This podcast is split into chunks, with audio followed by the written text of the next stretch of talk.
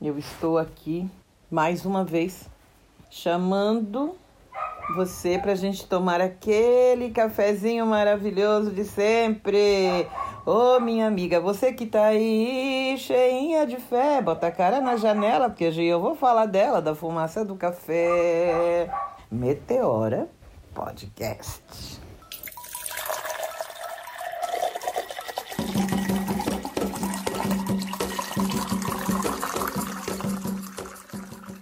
E então, estamos aí há vários dias dessa parada que a nossa vida deu.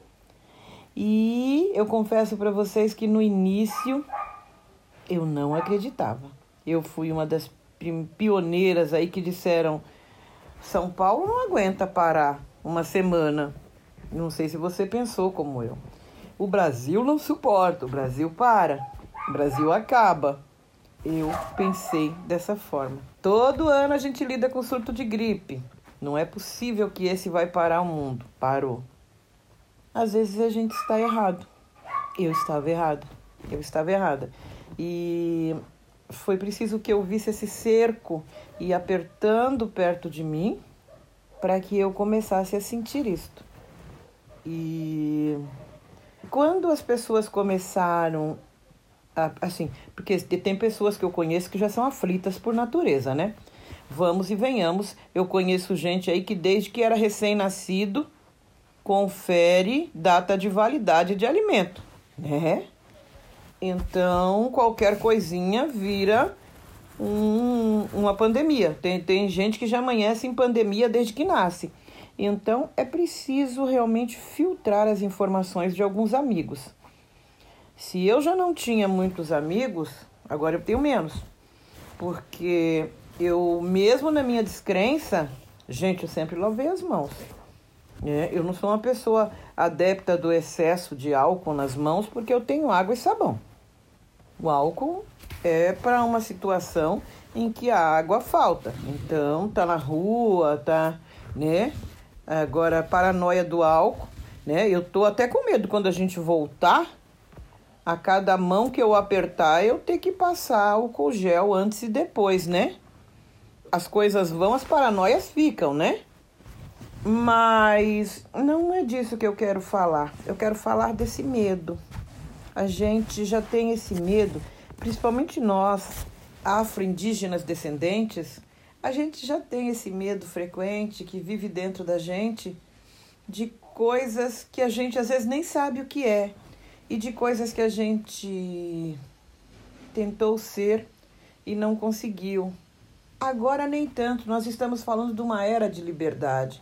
É bem verdade que assim, eu não sou da era digital, eu sou migrante para a era digital.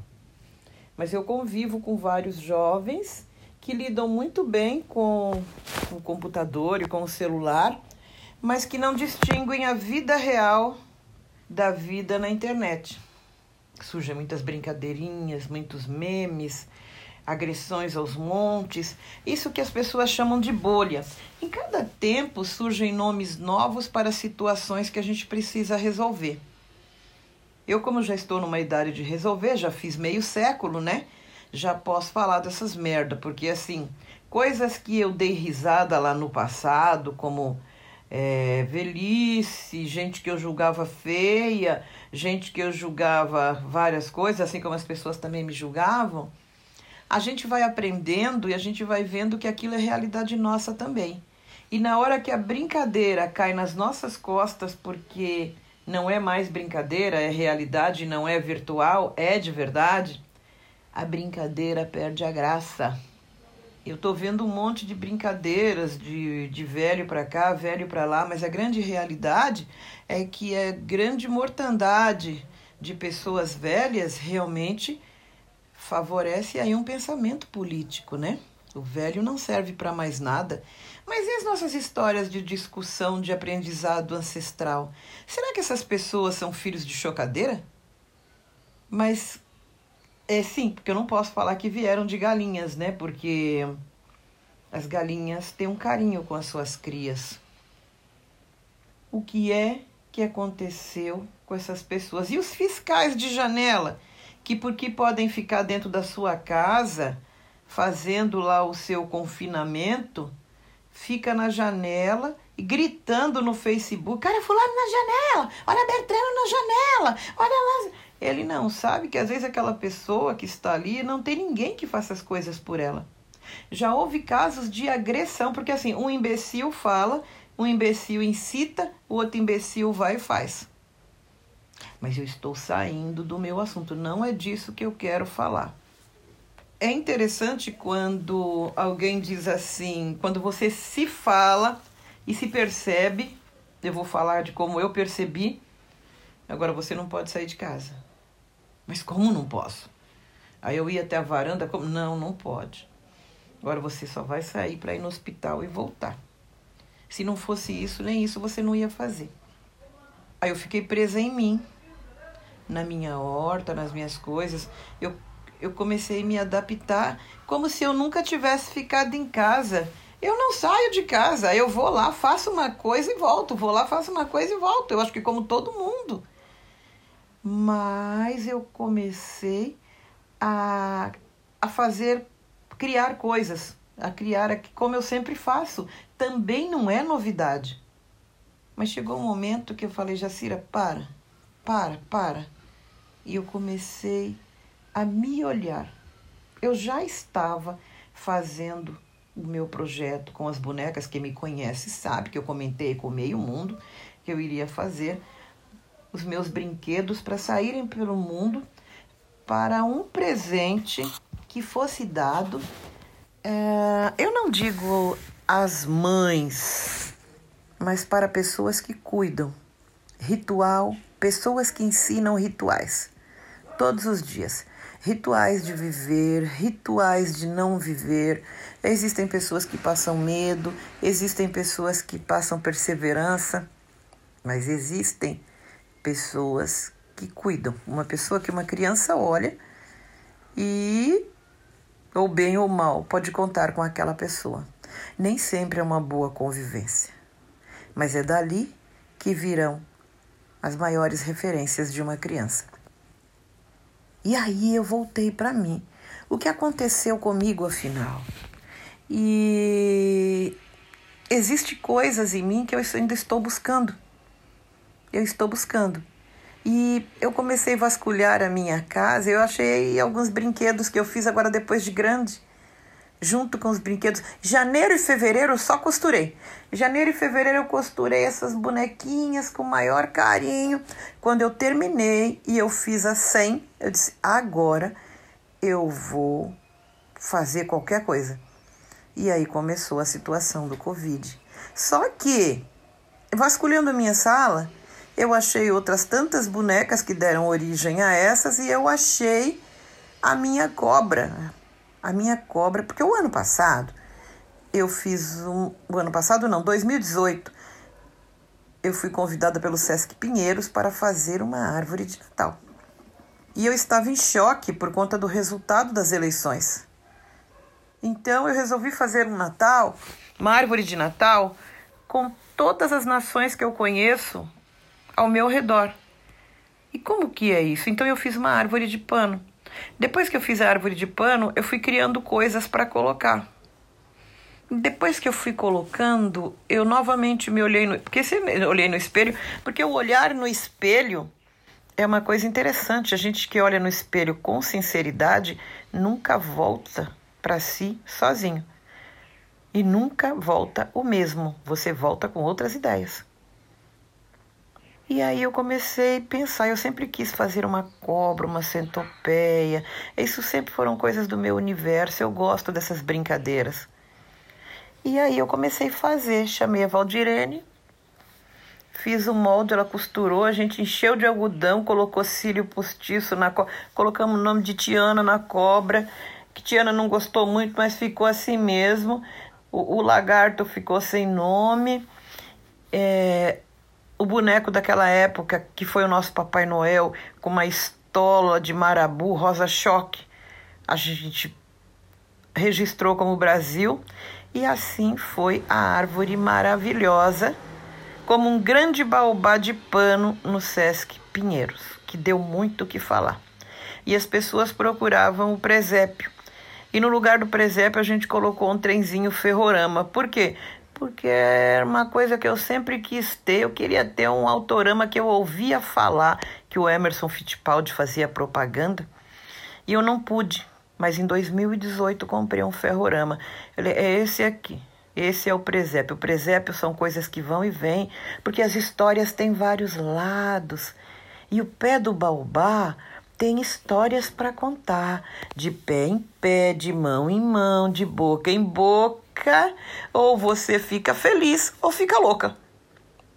Foram dois meses. For, é, não, um mês que pareceram dois. Né? Foi muitas aflições, muitos insultos, mas a árvore foi respeitada e ficou lá. Até o dia 6 de janeiro eu coloquei todas as minhas tias, o Brasil colocou as tias dele, outras pessoas. Aí a gente convidou outras pessoas para trazer e colocar o que eles bem entendessem na árvore, porque São Paulo é feito de várias falas e de várias ideias. Então, tanto foi feito das pessoas que adoraram a árvore, que participaram, e das pessoas que trouxeram várias críticas, já que a árvore ficou ali onde o pessoal faz a fila, né, para subir para almoçar. E aquilo foi de uma coragem imensa para mim, porque eu tenho medo. Eu tenho medo de colocar para fora as coisas que eu penso, porque as coisas que eu penso trazem outros pensamentos. Assim vai ser agora com as minhas meninas. São 100 bonecas que alguém vai dar de presente para alguém. E todas elas são heteronômios meus. Daqui a pouco vocês vão começar a ver pela rede social. Todas elas são pequenas jaciras. Aí agora que elas já foram embora de casa, a 100, sabe? Porque nós estávamos aqui no confinamento. Eu e elas, tipo, tipo um crime, né? Aí fizemos várias histórias, eu, a Juju e elas, eu. Fizemos várias histórias, porque assim, eu pensei, em pleno confinamento, eu estou aqui com 100 mulheres. E elas já estão indo, indo para cada uma para suas novas casas.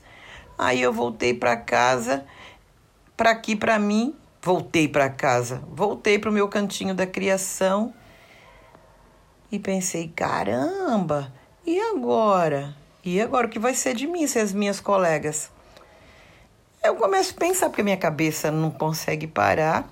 E eu comecei ontem, depois de revirando vários cursos, eu comecei, voltei a tecer, estou tecendo coisas maravilhosas, tecendo histórias de mais histórias e ouvindo coisas.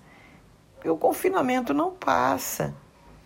E eu comecei Inventei ontem de conversar com meu filho sobre comida. E aí, novamente, eu perguntei para ele: qual é a tradição de São Paulo? Vamos falar de comida.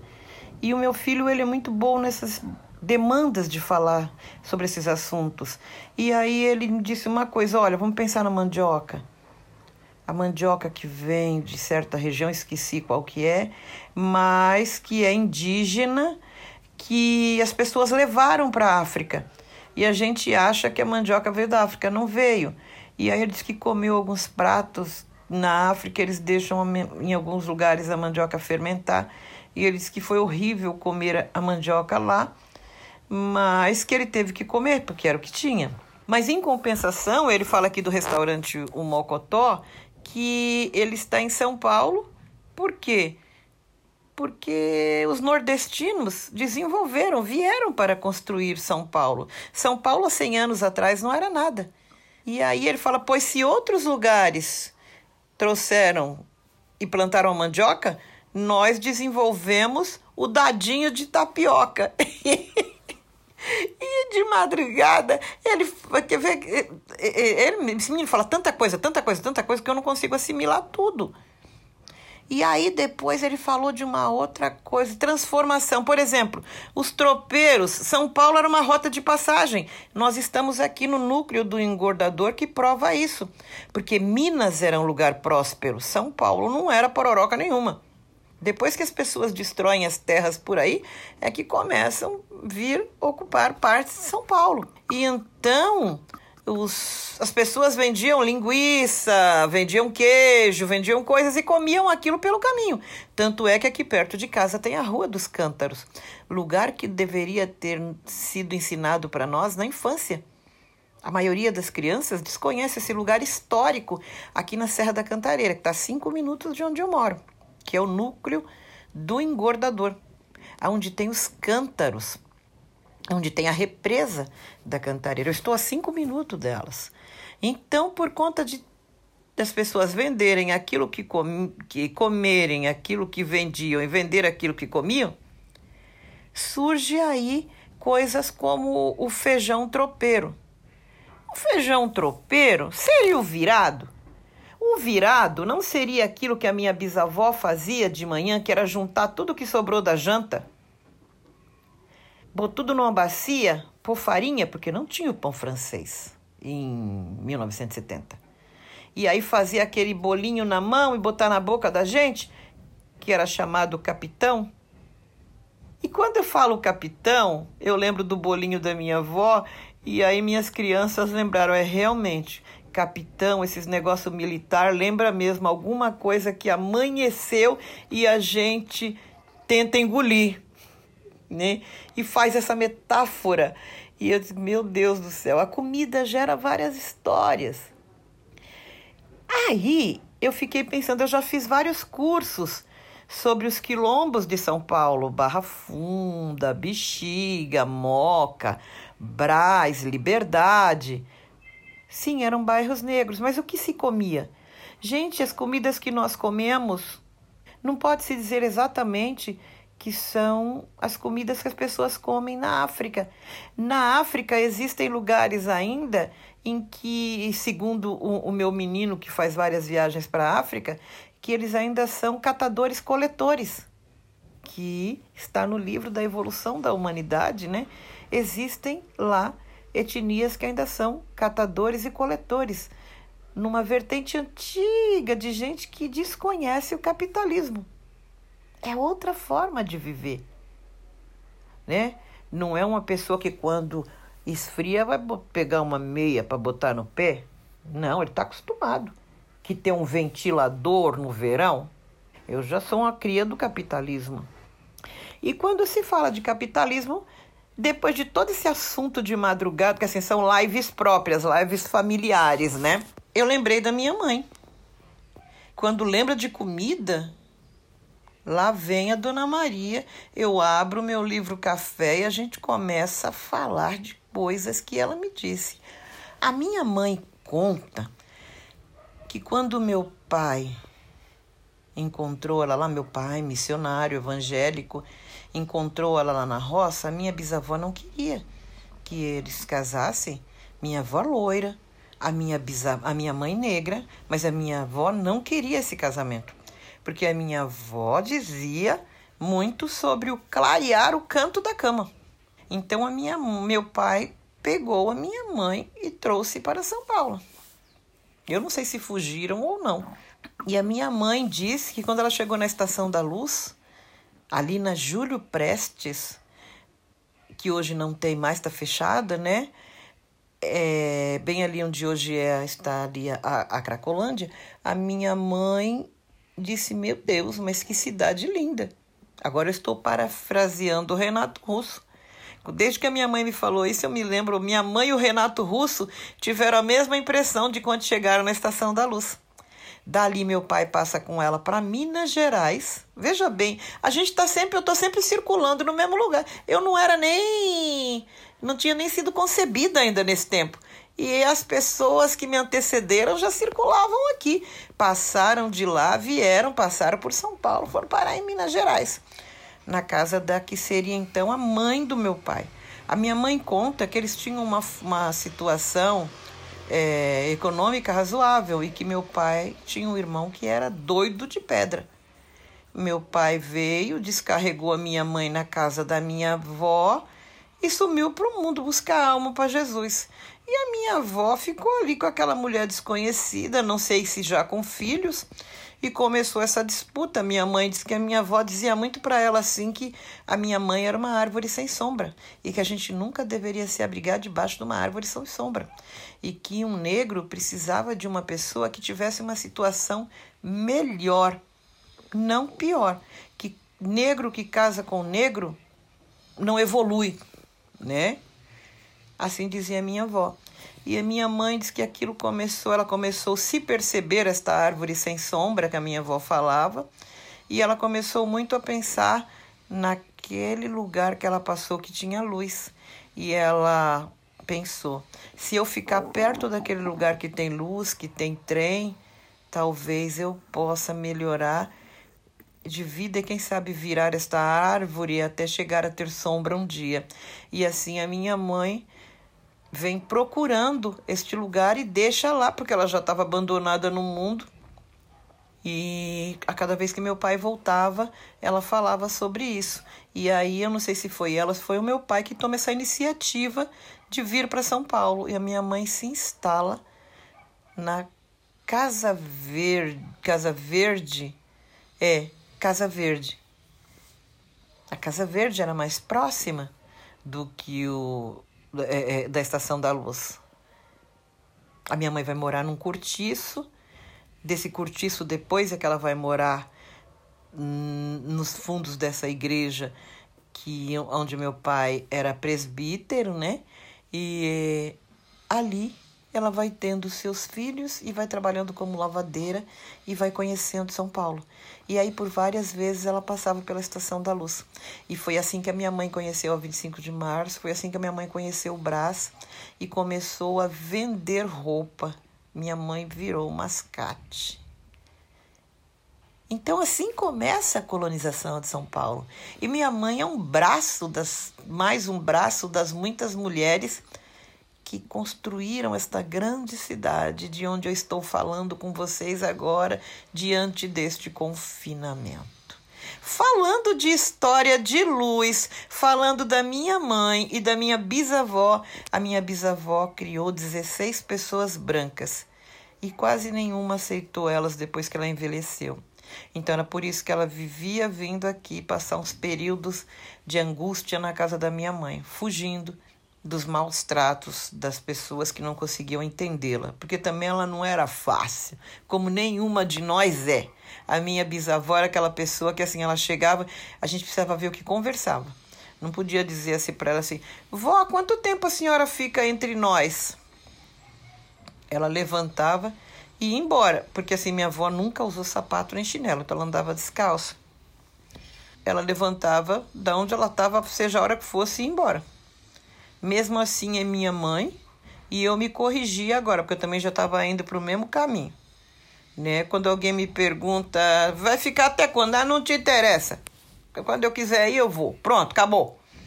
Porque é também na, na, a gente é da encrenca também, né? A gente mete o dedo da ferida dos outros na hora do almoço. Precisa às vezes, né? A gente está num tempo que a gente precisa buscar respeito. Se as pessoas não nos respeitam, a gente tem que cobrar mas isto vai ficando mais leve conforme a gente vai conversando e entendendo as coisas.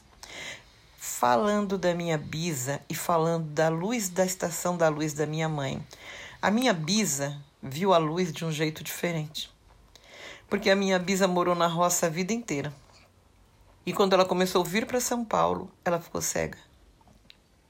Então ela não viu a luz. No entanto, ela contava uma história de que uma vez ela estava na sala bordando. A luz acendeu e apagou. E ela tinha uma filha doente. E ela pensou com ela: Fulana morreu. Ela levantou e ela disse assim para minha mãe: Sabe, Parecida, a gente que mora nas brenhas, a gente nunca pode morrer de vez. Então, no último suspiro da vida, se a gente não quer servir de comida para os urubu, a gente tem que virar uma borboleta, tem que virar um passarinho, virar uma luz e ir lá não sei aonde cutucar alguém que entenda o recado. É o último recado da vida. Nesse dia, eu estava num cantinho da sala. Eu só olhei assim para minha bisavó, descrente, um elemento terra firme na história. Pensei, só pensei comigo, para não faltar o respeito em alta voz. Ai, que velha besta. Alguém foi no interruptor, acendeu e apagou a luz. Ela seguiu com a história dela porque eu só fiquei ali na minha descrença. O tempo passou, os anjos levaram minha bisa pelas mãos, passaram-se mais de 20 anos e aconteceu comigo um fato. Uma pessoa morreu na lá no escadão aqui perto de casa, levaram esta pessoa e esta pessoa foi socorrida e eu dei janta aos meninos e fomos deitar. E de repente as portas e janelas da minha casa se abriram sozinhas e começaram a ventar. A ventania era enorme que fazia voar os meus cabelos e eu tenho cabelo crespo para você. Imagina, eu só estou falando isso para vocês verem a força da ventania. Eu estava no beliche com o meu filho. Eu ouvi a porta bater e uma pessoa entrar, subindo degrau por degrau. Foi dar no quarto. Eu pensei, pronto, é um estuprador, é um ladrão, mas eu não conseguia acordar. Ou eu não conseguia reagir. Essa pessoa entrou e eu fui ouvindo os passos. Ele sentou do lado da minha filha a Kátia, que dormia. Neste momento eu me concentrei e fiz uma coisa que eu odeio: oração decorada. Eu consegui lembrar o Pai Nosso e a força que o Pai Nosso já teve para mim. Por quê? Em outros tempos, eu tive a oração como a, melhor, a minha maior forma de comunicação com Deus, a minha luz. Mas depois eu comecei a ver o quanto eu ditava e desditava essa oração decoradamente, sem pensar mais no que eu estava falando e que ela não fazia mais significado nenhum. E eu comecei a me patrulhar para começar a pensar nas coisas que eu estava falando. Vem a mim não sei o que, vai ao outro não sei o que, é sempre desejando coisas boas para você e para o outro nem tanto. E aí eu vi que aquela oração não servia para mim. Ou bem eu conversava com Deus direito, ou então para com essa palhaçada. Pronto. A pessoa que entrou no quarto sentou do lado da minha filha e começou a cantar. Era isto que aquele rapaz que foi socorrido fazia. E quando ele começou a cantar, esta foi a oração que me acordou. E aí eu lembrei, meu Deus, é fulano. Socorreram ele para o hospital, vieram ele, largaram ele aí na viela de novo no escadão, e ia ver que eu achei a porta, deixei a porta aberta, ele entrou. Eu acordei. Quando eu acordei, eu estava ensopada de suor. E o Evandro, que devia ter o que, uns dois anos de idade, ensopadíssimo. O meu suor ensopou ele. Eu levantei. A minha primeira providência foi fechar as portas e janelas mas estava tudo fechado. A ventania havia cessado. Quando eu tomei um banho, troquei o Evandro de roupa, a roupa do Evandro disse o que aconteceu aqui, que parece que foi tão real, mas que não foi. Aí me veio aquela tranquilidade que eu vi que tudo estava bem, não havia acontecido nada. Eram duas horas da manhã. Eu dei duas horas da manhã, um horário muito significativo em que a Terra gosta de entrar em contato comigo. Faz parte do meu horário de poder. É a minha. Eu sou muito sensitiva neste momento. Eu, eu iria descobrir isto, ia levar mais uns 20 ou 30 anos depois para eu descobrir o meu horário da comunicação com a Terra. Então, eu dormi. Nessa época eu tinha uma barraquinha na feira e no outro dia era sexta-feira. E eu botei a minha barraca ali na feira de sexta-feira, no Jardim Joamar, que é perto de casa. Quando foi mais ou menos, o sol começou a esquentar, 11 horas, meio-dia, horário de pico na feira, as meninas começaram a passar, minhas vizinhas. E aí me disseram, Jacira, você vai no enterro de fulano? Aí eu disse, hã? É, ele morreu. Ele, porque ele era namorado de uma amiga minha. Ele morreu, morreu duas horas da manhã. Então, duas horas da manhã foi o horário que ele veio me avisar que ele havia morrido. Eu fiquei parada quando a minha amiga falou que aquele rapaz tinha morrido. Eu esqueci o nome dele agora. Sabe por quê? Porque a história que veio na minha cabeça foi a história da minha bisavó. A minha bisavó, lá de onde ela estava, falou assim: Tome, besta, você duvidou da minha luz que acendeu e apagou? Agora você explica essa ventania aí que fez balançar o seu cabelo? E aí eu começo a descobrir a luz da minha sensibilidade e da minha sensitividade. Era o acaso me dizendo: acredite no seu lado espiritual. É esse lado espiritual que me enche de rituais vividos pelas mulheres que me precederam. É este o ritual que vai em cada boneca dessa que eu acabei de fazer. Com esses todos, com esses heteronômios, com essas lembranças e com essas ideias de o que é construir São Paulo diante de tanta dificuldade. E dizendo isso para dizer para vocês. Quando terminar esse confinamento, não vamos sair de casa devagar. Não vamos sair de casa devagar, não. Não vamos sair de casa com desespero. Vamos saindo devagar para não criar outras epidemias, porque o medo traz epidemias. Mas enquanto ainda nós estamos em casa, faz essa viagem para dentro do espelho e se descobre. Você vai descobrir o quanto você é uma ótima companhia para você mesmo. Experimenta.